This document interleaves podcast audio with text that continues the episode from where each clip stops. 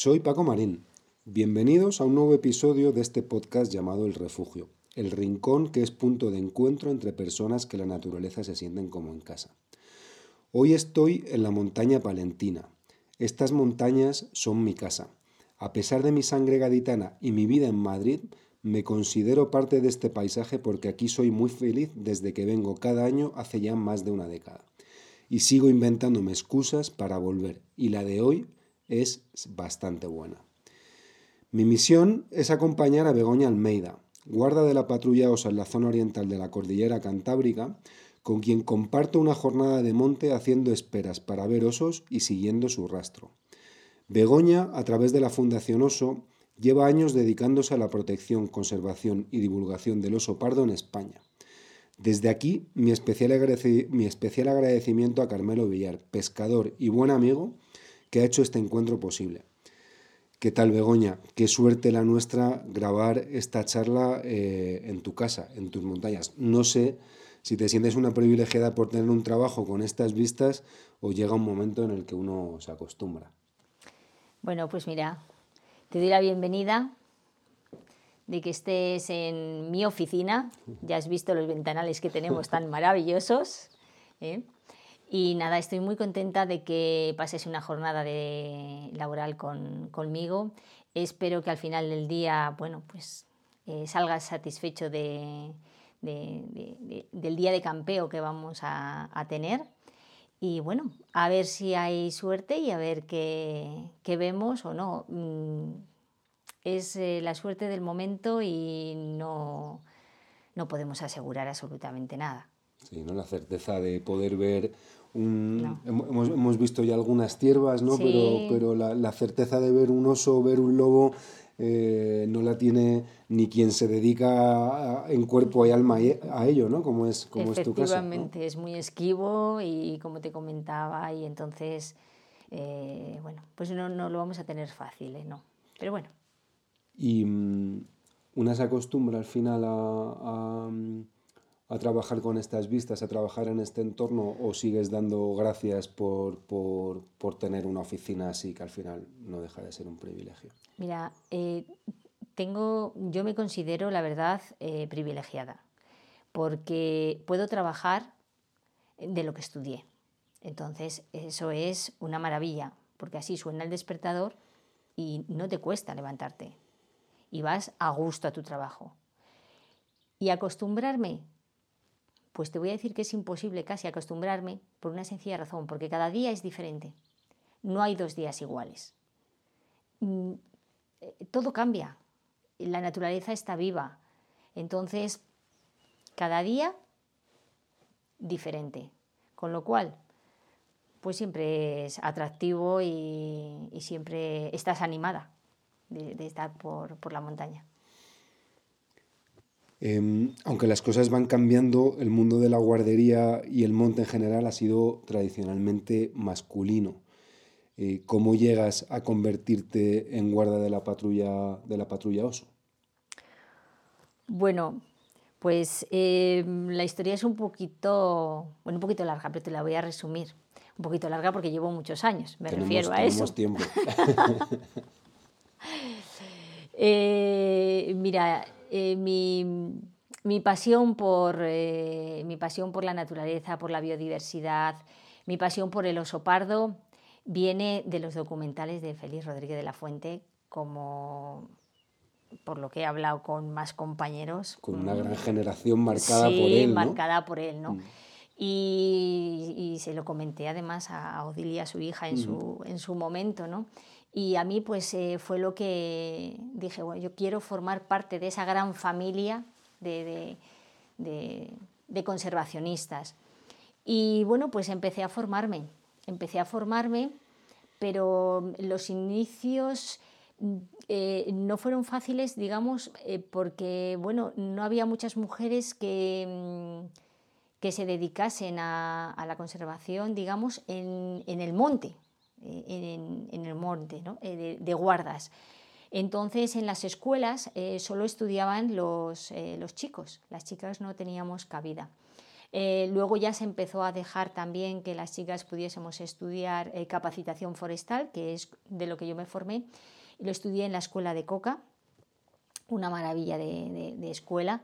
Tuve unos compañeros maravillosos, todos eran chicos, yo era la única chica de la promoción 31 y los profesores, eh, bueno, pues la verdad es que nos formaron nos, eh, fenomenal, nos dejaron una base muy bien eh, fijada, que es muy importante, la base, la base que nos fijan. De hecho, todavía tenemos relación con, con los profesores de, de la escuela.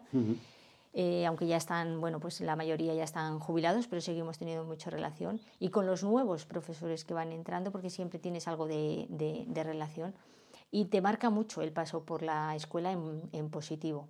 La verdad que sí, yo, bueno, fueron, fueron unos años maravillosos. La Escuela de Capacitación Forestal de Coca. Y Luego seguí formándome porque eh, mi pasión era el oso, entonces para formarme más específicamente con el oso, pues hice cursos de, guardas en zonas oseras donde ya te especificaban muchísimo eh, más. Sí que es verdad que al principio tuve otros trabajos, estuve con, Traxa cinco, años, era capataz de obra y tenía varias cuadrillas eh, a, mi, cargo con su encargado. Y, bueno, pues, eh, pues trabajas en incendios, trabajas en temas forestales, pero seguía siendo mi pasión el, oso. Y cuando se empezaron a formar las patrullas, pues mm, me presenté, me presenté a las pruebas, a los, a los, exámenes que nos hicieron y, bueno, y entré a formar parte de, esta maravillosa familia de del oso y de la Fundación Oso Pardo. Y empecé a trabajar en, como miembro de, la patrulla, como guarda de la patrulla. Y bueno, pues llevo 26 años con la Fundación, vamos, con, trabajando ya para el Oso Pardo. Y bueno, y espero seguir con la Fundación Oso Pardo eh, trabajando. Y mi día a día es, pues es, eh, es el oso. Ha pasado de ser trabajo a forma de vida. Con lo cual, pues claro, mm, es una maravilla al final se, se acaba mezclando eh, trabajo y placer. Yo creo que eso es un gran privilegio poder mm. dedicarte a algo que, que, te produce tanto placer, ¿no? Y que al final dices, bueno, es trabajo, pero, pero igual estoy fuera de mi horario de trabajo, pero también lo hago porque, porque, porque es pasión, ¿no? Mm. Yo creo que eso es un privilegio que, que no mucha gente tiene. Claro, tengo la, la suerte y la fortuna de tener una familia alrededor que me apoya. Si no, sería a lo mejor un poco más complicado. Pero claro, tengo mi marido, trabaja también de, agente medioambiental aquí en la comarca de Cervera, es el jefe de comarca. Eh, hemos estudiado lo mismo. Mi hijo ha estudiado lo mismo que nosotros, con lo cual, eh, bueno, mi hijo Bernardo pues, es un apasionado de, la naturaleza. Entonces estamos los tres, eh, mi cuñado también. al final estamos toda ahí siempre con, con, temas de conversación que bueno, pues nos sentimos muy cómodos y entienden mi trabajo. Si llegas más tarde de la hora o si hoy no puedo hacer esto o lo otro, pues entienden perfectamente el, trabajo y eso es muy importante, que, te entiendan en casa. Eh, me comentabas al principio que te sientes muy cuidada por, por, por esa generación de, mm, de, de, la escuela ¿no? en la que eres la única, en la que eres la única chica. Em, y has trabajado en un mundo tradicionalmente masculino, eh, has tenido contacto con ganaderos, has tenido contacto, bueno, tienes contacto todo el rato con, con el mundo rural, donde la presencia femenina era, era más escasa. ¿Te has sentido de alguna manera en algún momento infravalorada o, o mm, que no se te haya tomado en serio por el hecho, por el mero hecho de ser, de ser mujer? Mm, no, yo al menos no, no lo he notado. No sé si por mi forma de ser siempre he tenido mucho diálogo, mucho contacto con, con tanto ganaderos de la zona, de hecho tenemos amigos ganaderos de, de la zona, eh, con, con, apicultores, que trabajamos estrechamente también con, con ellos, colaborando, cediéndoles eh, pastores eléctricos. Eh, bueno, pues en, en general siempre, además vemos que es bastante importante la, comunicación y, que haya mm, eh, pues ese, ese contacto, ¿no? esa, el, poder hablar de todo y el, y el poder estar siempre un poco eh, preocupados también por los temas de, de, los vecinos. Eh, al final somos todos, todos vecinos, todos nos tenemos que ayudar unos a otros. Al final se trata de compartir sabiduría, compartir inquietudes, eh, porque al final estáis todos en el mismo estáis todos en el mismo terreno, ¿no? Que es el que es el monte. Efectivamente, efectivamente, sí, sí, sí. Yo estoy teniendo la suerte de vivirlo y compartirlo contigo, eh, pero me gustaría que contaras a nuestros oyentes cómo es un día cualquiera en tu particular oficina. ¿Qué es lo que más te gusta y si, y si es que hay algo que, que, te gusta menos? Bueno, has podido comprobar que cuando te he ido a buscar, bueno, pues todavía no había amanecido. Eh, bueno, pues eh, con las primeras luces del, del día empezamos eh, siempre, bueno, pues empiezas un poco a hacer una, una, espera. Una espera es estarte en un lugar que, que has elegido de la montaña palentina, de las eh, eh, más de 80.000 hectáreas que, que, hay, ¿no? Pues observar con paciencia a ver si por un casual tienes la suerte de que pase o puedas ver algún ejemplar de, de oso. Eh, lo que más me gusta, pues por supuesto que si en esa espera consigo ver una de las primeras osas que paren del año, o, cuando ya eh, ha salido más veces, el comportamiento que tiene con sus crías, eh, cómo juegan en caso de que sean dos o tres las crías, porque cuando es un osetno único, juega muchísimo con la madre. Esa, ver esos momentos pues a mí me, me, llenan, me llenan muchísimo y es una de las cosas que más me gusta de, de mi trabajo. Eh, una vez que ya te levantas de la espera, pues eh, tienes diferentes eh, cosas porque llevamos diferentes proyectos. Pues a veces tienes que rastrear para buscar indicios de oso, huellas, excremento, pelos, mordiscos. Bueno, pues que hoy a ver si cuando vayamos luego a rastrear tenemos suerte de ver algo aunque tenemos el día un poquito gris, pero bueno, vamos a ver si tenemos un poco de suerte. Y luego pues eh, hay mm, varios proyectos, pues está, eh, proyectos de patrulla oso, proyectos huella, proyectos hábitat, trabajamos Trabajamos mucho también con, con, asociaciones, con las asociaciones de cazadores, con los colectivos de apicultores, ganaderos y con otros eh, agentes sociales, buscando siempre, pues, buscamos siempre la, la compatibilidad del oso con las actividades. Por eso te decía antes que era muy importante también el diálogo pues, con, los, con los vecinos. ¿no? Y bueno, pues así, eh, bueno, pues eh, más o menos vamos haciendo nuestro, nuestro día. Tenemos plantaciones de, de frutales que les, las ponemos alejadas de los polos, ese es con un proyecto de futuros con futuros eh, con osos y bueno, pues em, para que los frutos estén alejados de los, eh, de los pueblos. Pues esas plantaciones, eh, después de plantarlas hay que revisarlas. Hacemos dos, tres revisiones al año y hay que revisar a ver si están bien, si hay que cambiar los tubes, si no, que los tubes son unas protecciones que tiene para que eh, bueno, pues los, los ciervos y los, bueno, pues, pues no, no se los coman. Em, bueno, pues si las estacas están tiradas o están dobladas, bueno, pues porque se arrascan los animales, bueno, pues todo eso hay que, hay que siempre tenerlo un poco bien, bien organizado. Bueno, pues todos esos trabajos hay que hacerles durante el día. Y luego ya al caer otra vez la, la, tarde, volvemos otra vez a hacer otra espera con paciencia, a ver si por la tarde pues tenemos más suerte que la que hemos tenido pues por la, por la mañana. Todo eso, si vamos viendo datos, sea en el terreno o sea en las esperas, todo eso se realiza y se hace en unas fichas ¿eh? para tener todos los datos eh, eh, bien organizados y que no se nos pierda pues ningún, ningún, ningún dato. Y bueno, pues todos esos trabajos pues les vamos haciendo eh, día a día. No tenemos, digamos, un calendario marcado expresamente, eh, tenemos un horario flexible y entonces, bueno, pues nos vamos eh, adaptando, porque si nos encontramos en ese momento con un ganadero, con un paisano en el, en el monte, bueno, pues, pues me quedo charlando un, rato, que siempre viene bien también ese, esa pequeña charla y, ese, y ese contacto. De hecho, eh, bueno, mm, a todos estos trabajos que hacemos con asociaciones, bueno, pues tuvimos un reconocimiento de este trabajo social y la Fundación Oso Pardo recibió eh, el premio de Red Natura 2000 en el 2015 de la Comisión Europea en categoría de conciliación de intereses y, percepciones.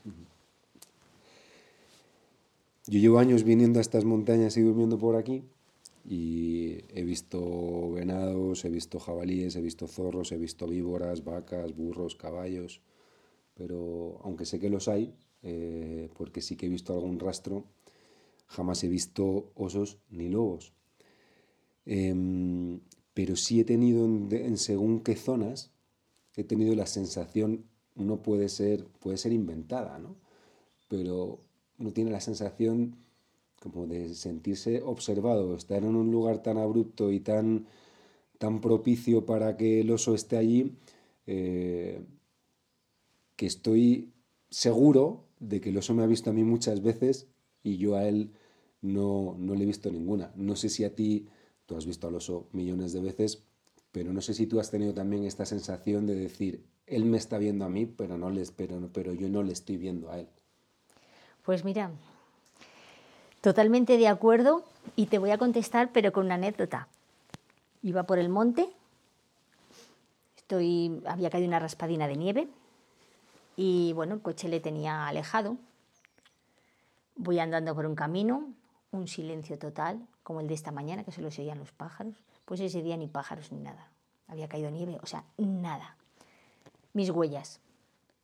No había ni una sola huella. Me acerco hasta una alambrada, a ver si había pasado algo por allí. Y oigo un ruido. Fos, fos, fos, fos, unas pisadas. Miro y claro, no, no veo nada.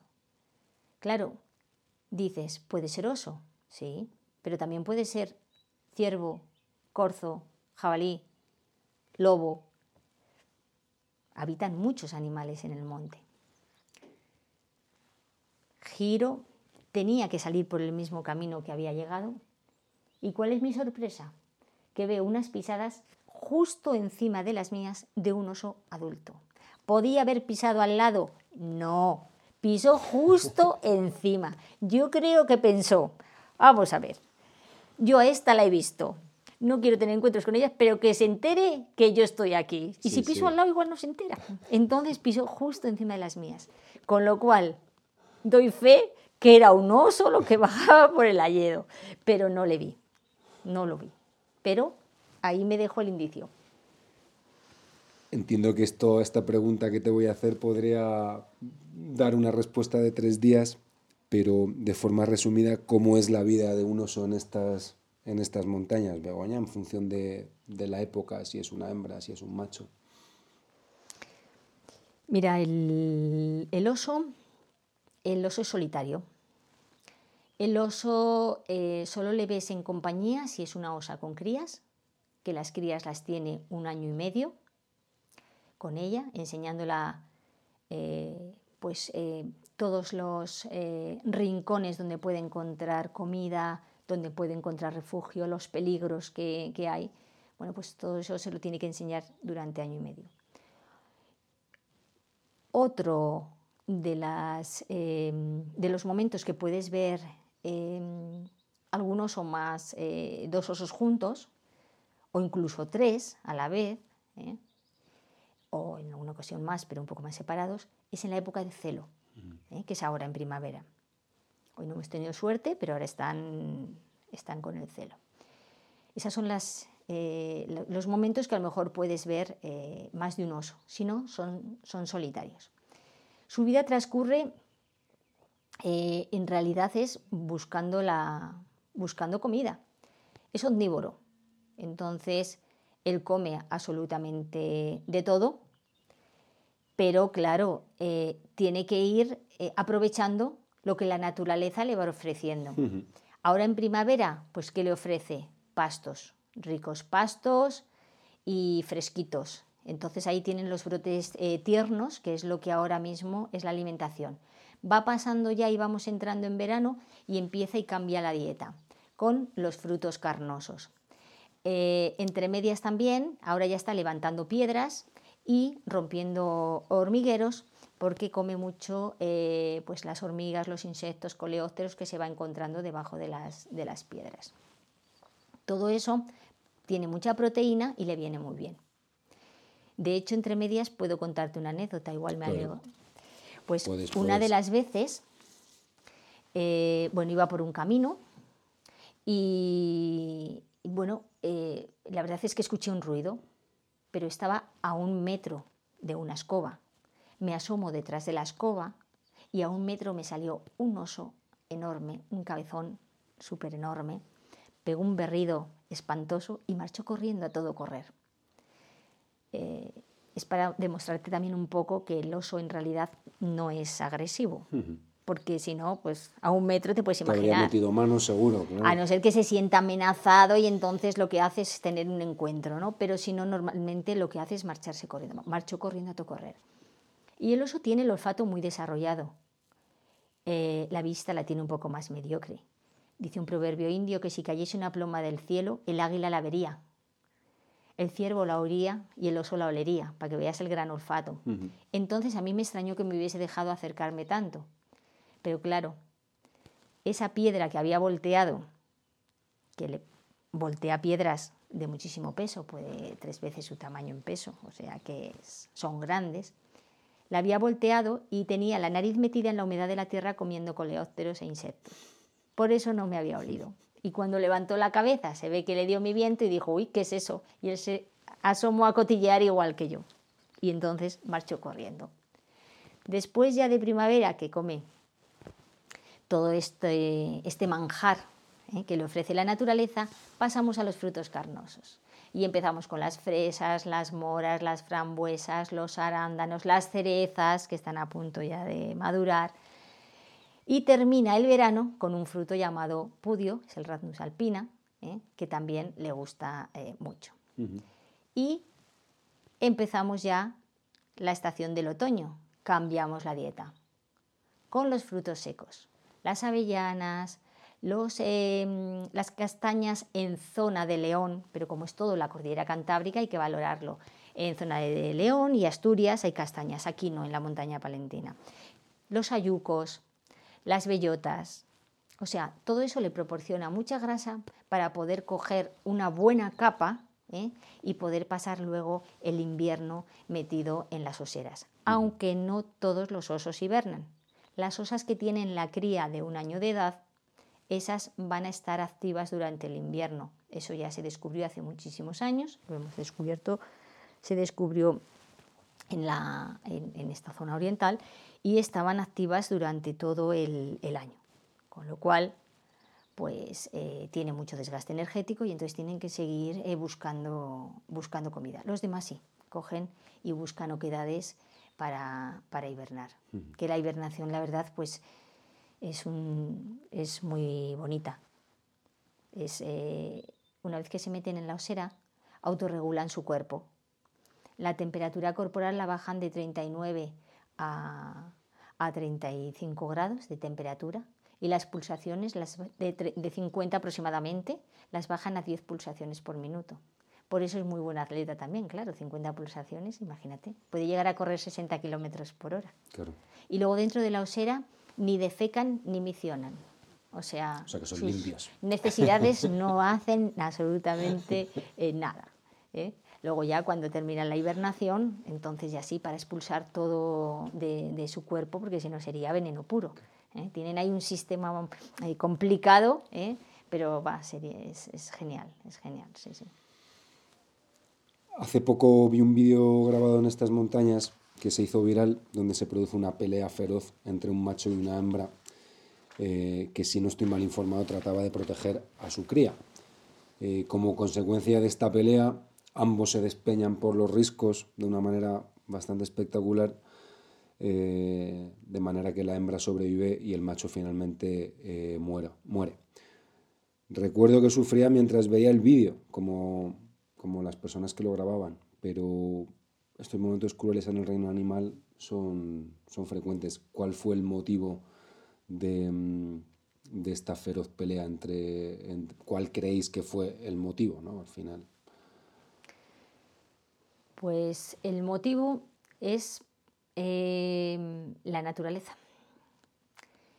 Eh, ahí colaboramos con los agentes medioambientales y celadores de medio ambiente, con toda la Junta de Castilla y León en todo este proceso y en todo este, en todo este momento que, estuvimos viviendo allí. Y aunque veas la, dureza, es, es, la naturaleza. ¿Y qué ocurre? Eh, era época de celo. El macho entra en celo, sale en celo. Pero las hembras tienen un celo eh, diferente, eh, digamos, el celo de las hembras tiene ovulación inducida. No es como nuestra ovulación, la de las mujeres, ovulamos todos los meses. Ellas no. Ellas solamente ovulan si el macho las estimula la ovulación.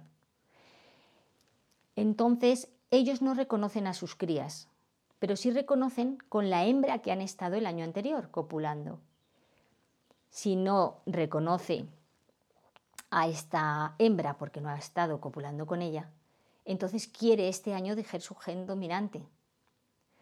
Entonces, ¿qué hace? Intenta matar a las crías ¿eh? para que ella vuelva otra vez a inducir el, la induce otra vez el celo y que vuelva otra vez a, ovular.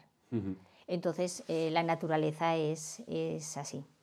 Luego, eh, aunque lo veamos así, también ellos tienen sus pequeños, eh, bueno, no, trucos, ¿no? sino la experiencia de la vida. Los osos machos son promiscuos, entonces intentan estar con varias osas en la época de celo para dejar su gen dominante. Y las osas dicen, bueno, pues yo también. Ellas también son promiscuas, intentan estar también con diferentes machos para proteger a sus crías al año siguiente aunque luego el padre solo haya sido uno de ellos, ¿eh? pero al menos... Generan ahí la confusión. Claro, y entonces, ¿eh? pues protegen a, sus crías. Pero esta, pues bueno, pues, pues se supone que con este macho no había estado, ¿eh? él no había estado con ella, y entonces, bueno, pues lo que hizo fue... pues intentar matar a las crías. Pero ella, mm, si has visto el vídeo, vamos, pelea con uñas y dientes y vamos, no, deja que... Pelea tanto que, al final el resultado, bueno, acaba, sale vencedora ¿no? del, del duelo. Sí, sí, sí, sí. Lo que no sé es cómo sobrevivió ella porque se despeñan los dos y el, y el trastazo que se pegan es tremendo, ¿no? sí, pero luego tenía heridas, eh, heridas considerables la pobre y, y, también. Pero, pero es la naturaleza, es, es así es así, es la naturaleza. Por eso hay que explicarlo con naturalidad. Claro, claro. Con naturalidad. Sepárate un poquito porque no sé si te está tocando el, el forro. Eso es. Para que no te toque con el. Se había doblado. En todos estos años de monte, eh, pues has tenido lógicamente encuentros cara a cara con los osos, ya nos has contado alguno. Eh, cuéntanos eh, algún otro que te haya marcado especialmente en el que pasaras miedo o que sea una anécdota simpática, no lo sé, no sé, no sé cómo han sido. Sí, en plan, sí, te voy a contar uno simpático, uno simpático y uno de los más recientes, además. Eh, bueno, estaba haciendo una espera, pues como la de, la de hoy. Eh, el coche le tenía bastante lejos de, la espera porque era, bueno, pues cada una tiene unas peculiaridades, las esperas que, hago. Y bueno, pues eh, la verdad es que no había tenido suerte, igual que esta mañana, que vamos a hacer, pues eh, y no vi absolutamente nada. Y bueno, esperé un poco más porque en días anteriores sí que había visto ahí que andaba un macho detrás de una, de una hembra en celo, y entonces bueno, pues a ver si conseguía verlo, pero bueno, no, no hubo suerte. Me levanto de la espera ya a media mañana y eh, escucho unas pisadas y lo primero que, pensé, digo, pues eh, un paisano que, está haciendo, que estaba también a lo mejor un naturalista, estaba haciendo alguna espera y, pero yo veía que se me, se me iba, digo, a ver si él ha visto algo, porque también es verdad que podemos estar y él puede haber visto y yo no haber visto nada, ¿no? Y entonces digo, jo, ya, yo con la mochila, la mochila, digo, pues se me mete para abajo, se me metía para el lado abajo y yo pues eh, aceleré el paso, ¿sabes? Para, para alcanzar al, al, al paisano que, que, que, hubiese estado ahí, ¿no? Para alcanzarle y, y cambiar impresiones, ¿no? Y bueno, ¿cuál es mi sorpresa? Que sí, sí, claro que le alcancé. Le alcancé, pero no era un, era un paisano, era un paisano de cuatro patas. Era, era un oso, era un oso eh, joven, eso sí, eh, bueno, era un oso. Y, y, bueno, pues eh, cuando le vi, sí que es verdad que mm, frené en seco, pero pisé una, una, piedra y con el peso de la mochila, que tú has podido comprobar el peso de la mochila, bueno, pues me caí de culo entonces sí que el oso eh, se giró la cabeza, hizo un resoplido y em, yo creo que me miró, pero no me vio, giró otra vez y siguió su paso. Y yo eh, quieta, inmóvil, diciendo, eh, mm, sigue, sigue, sigue tu camino, ¿no? Y bueno, pues nada, luego ya me levanté y bueno, pues con un dolor de culo un poco serio. Pero bueno, seguí mi, mi paso hacia, hacia, el coche, hacia el coche. Hay mucha literatura en torno, en torno a cómo reaccionar ante un oso, ¿no? Y entiendo que no es lo mismo un oso pardo con grizzly, con un oso negro. Eh, depende, ¿no? Al final no, no, todos los, no todos los osos se comportan de igual manera. Parece claro, por lo que hasta donde yo sé, que, que uno no debe ni correr ni, ni darle nunca la espalda.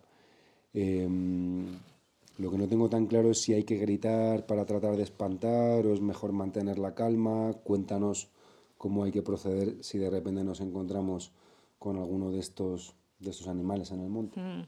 Pues mira, aunque la probabilidad es mínima, ¿eh? porque es, es, muy sigiloso, es importante eh, seguir eh, ciertas instrucciones. Unas recomendaciones eh, que, aportamos es evitar los encuentros. Eso es lo principal. ¿no? una de las recomendaciones es no adentrarse en vegetación cerrada ni en roquedos.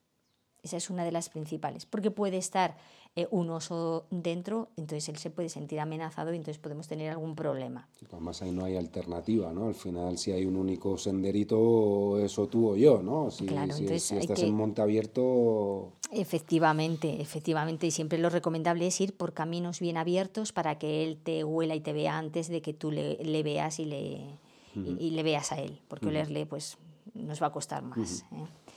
Eh, llevar a los perros siempre atados o muy controlados. Porque el perro em, eh, siempre eh, se hace más el valiente, entonces va a ir hacia el oso. El oso, eh, el oso cuando te ha olido a ti como humano se va a marchar, pero ya si va el perro, dice, hombre, ya no me voy. Entonces viene hacia él, ¿no? ¿Y el perro dónde va a ir? Pues a buscar ahí al alfa de su manada, que es el dueño, eh, para que le protege. Y dice, eh, a mí protégeme, ¿no? Y entonces, pues, te, te, claro, te atrae el oso, que no es nada bueno, porque se va a sentir, él, va a venir como, como amenazado, ¿no? Eh, lo importante, lo de los caminos, no abandonar nunca las rutas y los senderos, que estén bien marcados y señalizados para que no haya encuentros con, con ellos. ¿no?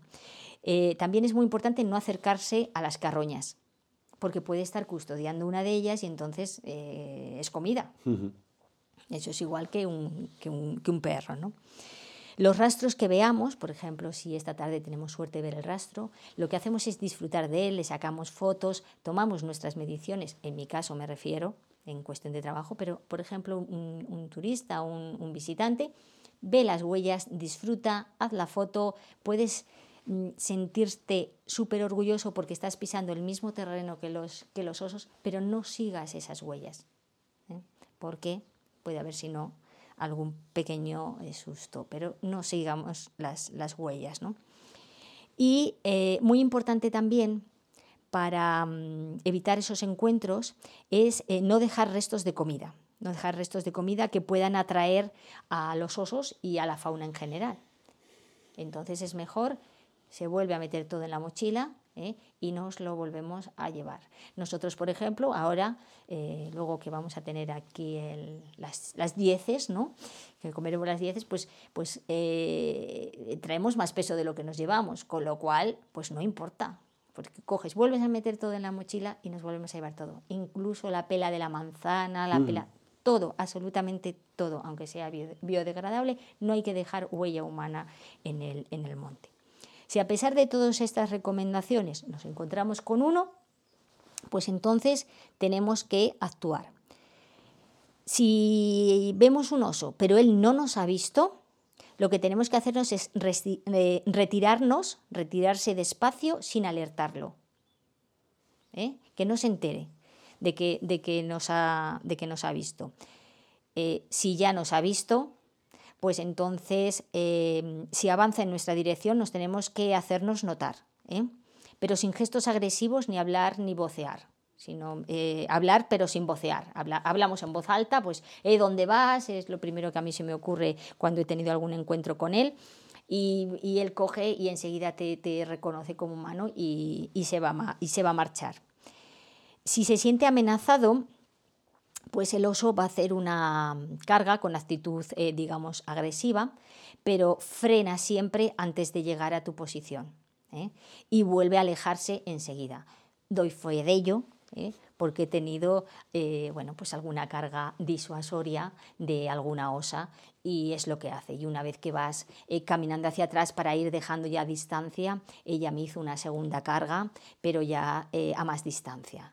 La primera sí que se quedó a 8 metros de mí cuando quiso frenar y luego ya la siguiente carga ya se quedó a 20 metros y ya la siguiente ya no me la hizo.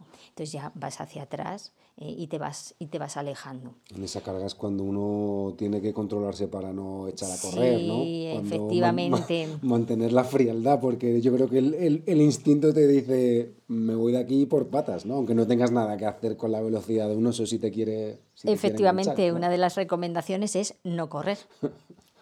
ni gritarle o amenazarle, porque e, eso puede desatar a una reacción agresiva. ¿eh?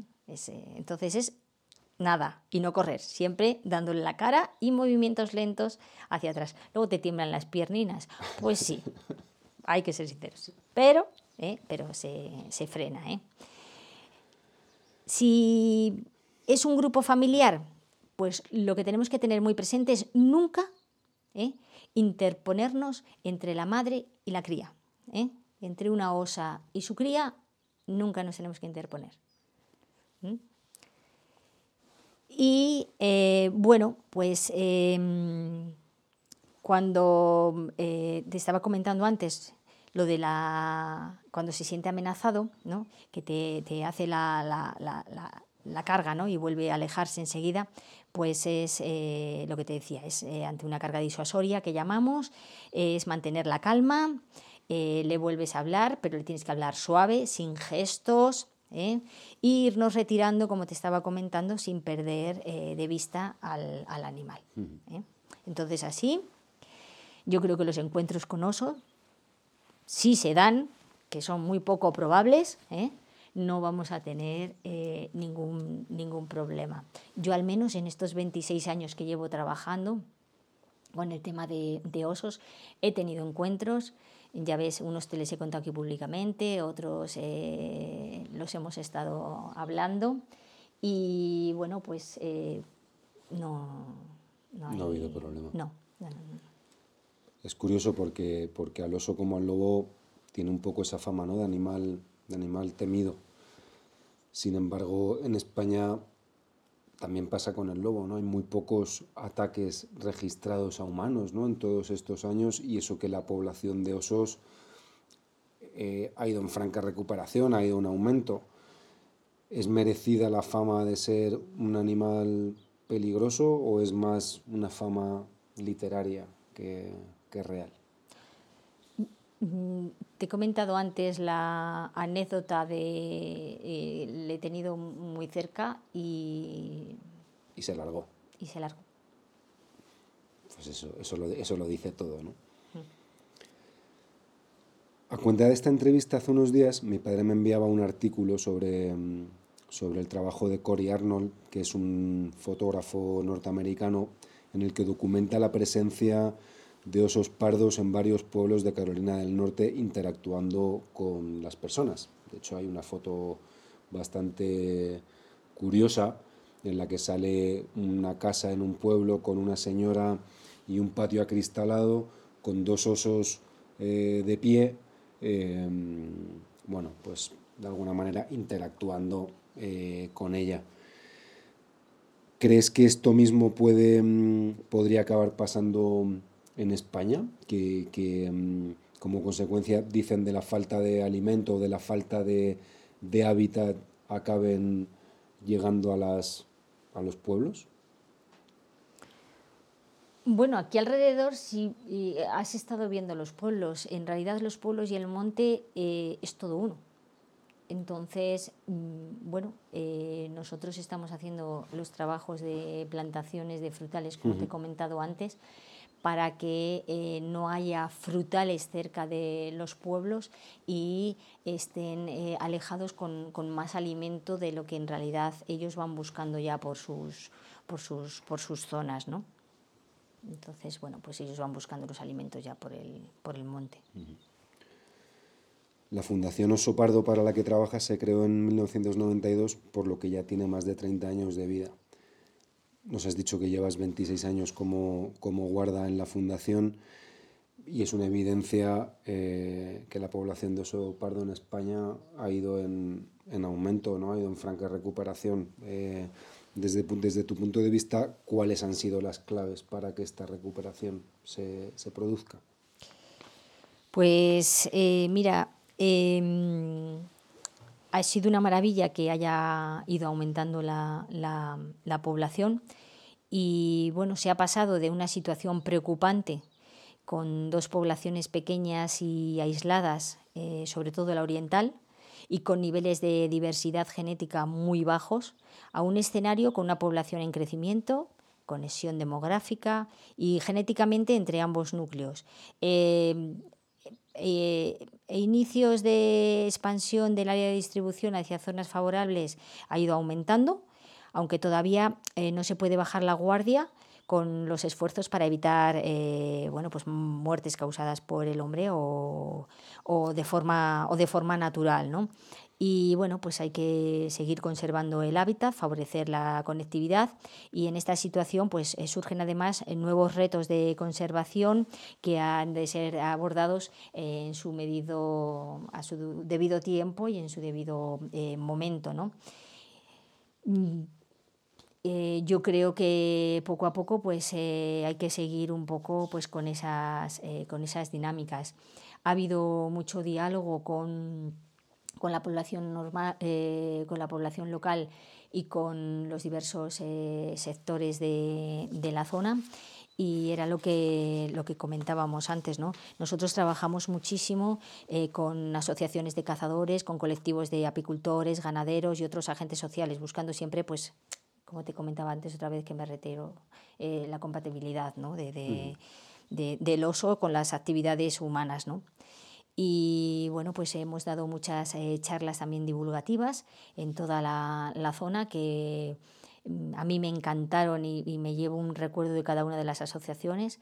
Eh, yo llevé la parte de asociaciones tanto culturales, amas de casa, eh, deporte, bueno, y una gente maravillosa. Mucha gente conocía ya de, toda la montaña palentina y, otra que he conocido y, la verdad es que, bueno, una, una maravilla.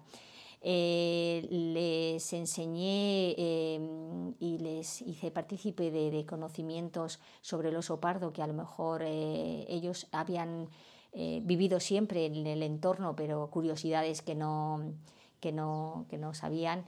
Y la verdad es que bueno, pasábamos unas tardes que sobre todo las hacíamos por las tardes, las, las charlas ahí divulgativas, les explicábamos lo que era Red Natura 2000 también y bueno, pues unas, una, una maravilla. Eh, hay algunas reuniones que eh, algunas reuniones de las que hacíamos eh, bueno, pues hacíamos la reunión y, nos marchábamos para casa y otras pues las terminábamos con un chocolatito y unas, y unas pastas eh, ahí en, en, invierno que se agradecía un montón, ¿no? Con lo cual yo la verdad es que sí que me gustaría agradecer a, a todas las asociaciones, tanto de de toda la cordillera cantábrica, porque también estuve dando charlas en la zona de León, en la zona de Campo de, Cantabria, toda la montaña palentina. Se volcaron todos en, venir y asistir y, éramos pueblos pequeñitos, muchos de ellos, ¿no? Y de repente los siete vecinos que estaban en el, en el pueblo, los siete vecinos venían a, a, la, a la charla, ¿no? Entonces la verdad es que, bueno, pues me sentí muy, muy a gusto y muy agradecida con, con todos ellos de que, de que me acompañasen ese ese ratito, ese ratito. El oso tiene una parte muy positiva y es que como que se considera como un... Eh, el hecho de tener osos alrededor eh, se considera como un privilegio, como un tesoro, ¿no? Entonces yo creo que es un orgullo para, para los pueblos de, de toda esta zona eh, presumir de la presencia del oso, aunque haya personas que lo puedan ver con un poco más de recelo porque les pueda afectar directamente, fundamentalmente pienso en los ganaderos, ¿no? Pero, pero mm, es como un símbolo, ¿no? Y un símbolo positivo y acercarlo a la, a la gente eh, es necesario para que se cuide y, se valore, ¿no? Sí, efectivamente. Yo creo que, bueno, es un ejemplar que, mm, eh, bueno, ha habido que trabajar mucho el, el, el diálogo eh, muchísimo el diálogo. Y bueno, y se han ido dando cuenta también que la verdad es que cuando han producido algún daño, las administraciones, bueno, pues enseguida que son las que las que valoran los daños, los agentes medioambientales, agentes de la autoridad y celadores de medio ambiente, pues eh, son los que bueno van valorando y para que ese daño que ha podido producir ¿no? pues se ha, subsanado económicamente. Nosotros em, colaboramos cuando nos prestan, eh, cuando eh, nos necesitan para hacer alguna, alguna ayuda y colaboramos con los apicultores cediéndoles eh, pastores eléctricos también. La recuperación del oso ha sido especialmente relevante en las provincias de León y de Palencia. Eh, tiene, que ver, tiene que ver esto con la, con la ausencia de población frente, frente a, otras regiones más pobladas como, como son Cantabria o Asturias? ¿O, ha sido proporcional en, ha sido igual de buena en cada, en cada lugar? Ha sido eh, semejante. Eh, ha sido semejante en una población y otra, digamos, el, el, modo de recuperación, pero eh, la peculiaridad era que aquí había muchos menos ejemplares. Aquí cuando empezamos la recuperación del oso pardo entre todos, había aproximadamente unos 22 osos. Estaban condenados a la extinción total ya. Y en cambio en el sector eh, occidental, eh, pues en ese momento pues creo que contaban con, con más de, de, 60 ejemplares. 70 me parece, o por ahí. Entonces, claro, la recuperación em, ellos fue, digamos, más, más rápida porque tenían más hembras reproductoras y aquí en, en, lo que es el sector eh, oriental eh, nos habíamos quedado con una osa reproductora. Entonces, bueno, ha sido la que ha ido sacando la, la población adelante. Ha sido la, joya de la, la corona. Joya, La joya, y, y luego lo, lo, lo, bueno, la conectividad que ahora hay entre las dos poblaciones por, el medio del corredor, que ya tenemos eh, mezcla. Ya tenemos ahí mezcla, que eso es una maravilla, porque bueno, oyes, ahí se va renovando poquito a poco. El corredor que une León, Cantabria, Asturias y, y Palencia, entiendo, ¿no? Que al final eran zonas que estaban como completamente, completamente separadas. Sí, sí, sí, sí. En las grandes ciudades la calidad de vida es mala y los precios de la vivienda no, no, para, no paran de subir. En los pueblos la calidad de vida, desde mi punto de vista, es alta, pero hay en muchos casos faltan servicios, servicios básicos, ¿no? Em, es un poco absurdo, ¿no? Porque es como que en la ciudad sobra gente, en los pueblos falta gente ¿Crees que desde la administración, crees, crees que se están poniendo medios para que haya un retorno eh, y un retorno de las personas de la ciudad a los pueblos y que los pueblos encuentren eh, formas de vida, formas para ganarse la vida? ¿O, crees que todavía eso es mm, ideal? Depende de los parámetros que, se utilice para medir lo de la calidad de vida. Eh, si el parámetro es, claro, eh, este entorno maravilloso que tenemos, la biodiversidad y naturaleza con, la que nos levantamos todas las mañanas, eh, el aire tan puro que tenemos, que no tenemos nada de contaminación, pues sí, nos sentimos muy privilegiados todos los que vivimos en zonas de, montaña y en medio de la naturaleza y tenemos una calidad de vida maravillosa en ese aspecto. Pero eh, yo creo que forma más cosas el poder tener una calidad de vida, ¿no? Y son los servicios. Los servicios eh, aquí nos van escaseando. Eh, la verdad es que cruzamos los dedos todos los días para que no nos quiten más servicios de los que nos van quitando ya los pueblos de alrededor se nos va quedando con gente muy escasa. La población la tenemos muy envejecida. Tienen mm, eh, algunos de nuestros vecinos de pueblos de al lado, eh, eh, bueno, pues ya no tienen o no pueden, por, por la edad que tienen, conducir aquí casi estamos obligados a, tener, el, tener el permiso de conducir y el carnet de conducir y un coche, porque si no, eh, no haces nada. En, estás aislado. estás aislado, ¿no? Entonces, em, la verdad es que nos faltan, nos faltan, nos faltan servicios, otros nos, nos van eliminando algunos servicios.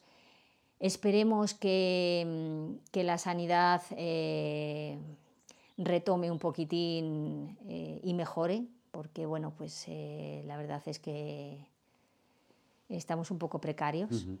Y bueno, eso pasa la verdad en, muchísimos eh, pueblos, yo lo reconozco, pero claro, yo miro pues por, por, por el norte de mi zona, ¿no? Y, mis, y mis vecinos y mi, y mi gente, ¿no? Y bueno, pues hay muchos servicios que, bueno, pues, pues van cerrando tiendas, van cerrando bares, y bueno, pues eh, vas viendo que, pues que nos vamos quedando pues, eh, cuatro enamorados de, la zona, ¿no? Y bueno, pues eh, sí es cierto que tenemos una naturaleza maravillosa, pero yo creo que, bueno, es, es un... Yo creo que es un conjunto, ¿no? Lo de la calidad de vida tiene que ser un, un conjunto, no solamente pensar en, en, en la calidad de, de, vida. Porque sí, hablamos de, servicios, de servicios básicos, ¿no? de sanidad, de educación, ¿no? de transporte. el, hospital, lo que es el hospital de Cervera, por ejemplo, que es, eh, digamos, un poco el, pueblo un poquito más, más grande, eh, más grande, pero que estamos hablando que eh, unos 2.000 habitantes, lo que es el pueblo. Entre todo el ayuntamiento, pues igual sí que unos 3.000, pero... Y mm, le tenemos a hora y media pero es que mis vecinos de, La Pernía y, Piedras Luengas es que les pilla a dos horas el hospital. O sea, solamente ya el centro de salud les pilla ya a media hora. O sea, y es lo más básico. Sí, el centro de salud sirve para lo que sirve, ¿no? Al final... Claro, y bueno, pues al menos que no nos quiten, eh, bueno, pues que, sigamos teniendo las guardias eh, de las guardias eh, tanto diurnas como nocturnas del, centro. Porque si no, pues bueno. Yo creo que tiene que haber una vuelta, ¿no? La cosa es encontrar cuando en las ciudades sobra gente y en los pueblos falta, es de sentido común eh, que haya un trasvase, ¿no? Lo que pasa que para que se produzca ese trasvase tiene que haber una mejora en los servicios básicos, tiene que haber también una transformación en las oportunidades, ¿no? Porque quizá no sé qué futuro, si hay mucho futuro en la, en la agricultura o la ganadería, que han sido fuentes de, mm, em, de trabajo tradicionales, ¿no? que quizá ahora ya no lo son tanto, eh, pues tendrá que haber otras alternativas, ¿no? Y todavía estamos en ese, en ese proceso. Desde luego el turismo y un turismo bien entendido y de naturaleza es una de las principales fuentes de, para generar ingresos en, una zona como esta, ¿no? como, como es la montaña palentina. Yo, vamos, mm, todo el, toda la persona que esté a disgusto en las ciudades, ahora que se puede trabajar eh, eh, online, el teletrabajo, pues vamos, mm, están eh, bienvenidos, ¿eh? bienvenidos y vamos, les recibimos con los brazos abiertos y sería maravilloso porque aquí es verdad que vivimos tranquilos, eso sí, en armonía y bueno, por supuesto, ya te he dicho, es que solamente eh, la paz y la tranquilidad de, ver los montes, de hacer así la vista y ver estos paisajes tan estupendos que tenemos y, estar pues eh, a gusto, mm. estar a gusto. Entonces, claro, yo, por ejemplo, yo no lo cambio. Yo no cambiaría el vivir en esta zona eh, pues por irme a una, a una ciudad. Claro, harías mal si lo hicieras. Para terminar, siempre pregunto a mis invitados a este podcast si son optimistas o pesimistas de cara al futuro del planeta. Intuyo por dónde vas a ir tú, pero ¿cómo te posicionas frente, frente a esto? Eres, estás dentro, porque te, decirte, llevamos, este es el episodio número 13 y hay un poco casi te diría 50-50 en cuanto a pesimistas, optimistas. A ver si tú inclinas mm, la balanza hacia un lado u otro. No sé lo que, lo que intuyes de, de mí, porque no me lo has, no, me lo has demostrado. Pero eh, mira, yo por naturaleza soy optimista. Claro, entonces intuya bien. Entonces, eh, eh, yo pienso que aún se puede frenar. Es verdad que mm, no podemos obviar que el cambio climático le tenemos encima, además encima, como si fuese una tormenta, pero yo creo que aún, eh, aún no es tarde. Yo creo que todavía, eh, todavía se, puede, se puede hacer, todavía se puede hacer. Es voluntad y, voluntad y, quien tenga eh, herramientas, porque los demás seguiremos poniendo nuestro granito de arena como muchos de los ciudadanos que lo estamos haciendo. Porque incluso los pueblos más pequeñitos, que solo nos queda un vecino y dos, o sea, contribuyen al cambio climático con el reciclaje, con, y, lo estás viendo y ves que mm, y llevan las botellas al contenedor de vidrio. Tal. Son pequeños gestos que en un pueblo eh, y ves pues a, la vecina de 85, 90 eh, años y eso lo he visto yo. Vamos, me refiero que, que lo estamos viendo día a día, o sea que están con todo el mundo contribuimos a nuestro granito de arena. Pues yo creo que pues, eh, todavía, todavía se, puede, se puede. Nosotros somos pequeños gestos, pero hay gente que tiene... Todo el mundo puede, efectivamente... Eso es. Hay herramientas, yo creo. Cada uno puede lo que puede, ¿no? Y hay cosas que no están en nuestra mano. Efectivamente, pero otros tienen unas herramientas ¿no? que a lo mejor pueden pues he acertado entonces, ¿eh? Te, te, te, metí dentro de las optimistas, ¿no? Entonces, bueno, por tu carácter, al final, el contacto que tú tienes y tu trabajo, eh, pues tiene un lado ahí muy positivo, ¿no? Porque al final estás centrada en el oso y, y la recuperación del oso mm. es clara, ¿no? Entonces, al final creo que eso ayuda a ver las cosas de una manera optimista y no pensar que, que, todo se va a ir a freír puñetas, ¿no? que, que, hay también quien, quien, lo piensa y sus motivos tiene ¿no? para, para, que así sea. La última, Begoña, tus planes eh, de cara al futuro intuyo que pasan por, por seguir aquí, ¿no? Hombre, por supuesto. Lo mío es seguir aquí, en esta maravillosa zona, en esta maravillosa montaña, con estos maravillosos, eh, con esta maravillosa fauna que tenemos aquí y, cómo no, con estos maravillosos vecinos que tenemos en, toda la, cordillera y bueno, que entre todos ahí estamos eh, mano a mano, ¿no? Entonces sí, estoy, estoy muy a gusto y, y sí, sí, yo, vamos, yo por mí seguiré aquí. Qué bien, Begoña. Pues nada, muchas gracias. La verdad que ha sido un verdadero placer compartir este rato contigo y te agradezco, Te agradezco tu generosidad de, bueno, de compartir este rato, no solo este rato, sino compartir jornada y, no hemos tenido la suerte todavía de ver ningún oso, pero ya te lo he dicho desde el principio que para mí, hombre, si lo vemos, pues fenomenal, ¿no? Pero que lo importante era eh, enriquecerme un poco, ¿no? De toda esa sabiduría que tienes tú en torno al monte, estas montañas. Aunque yo no sea de aquí, considero que también son mi casa, entonces es un privilegio poder conocerlas un poquito más de cerca. Gracias, gracias a ti, claro. Mira, está siendo un placer compartir esta jornada laboral contigo.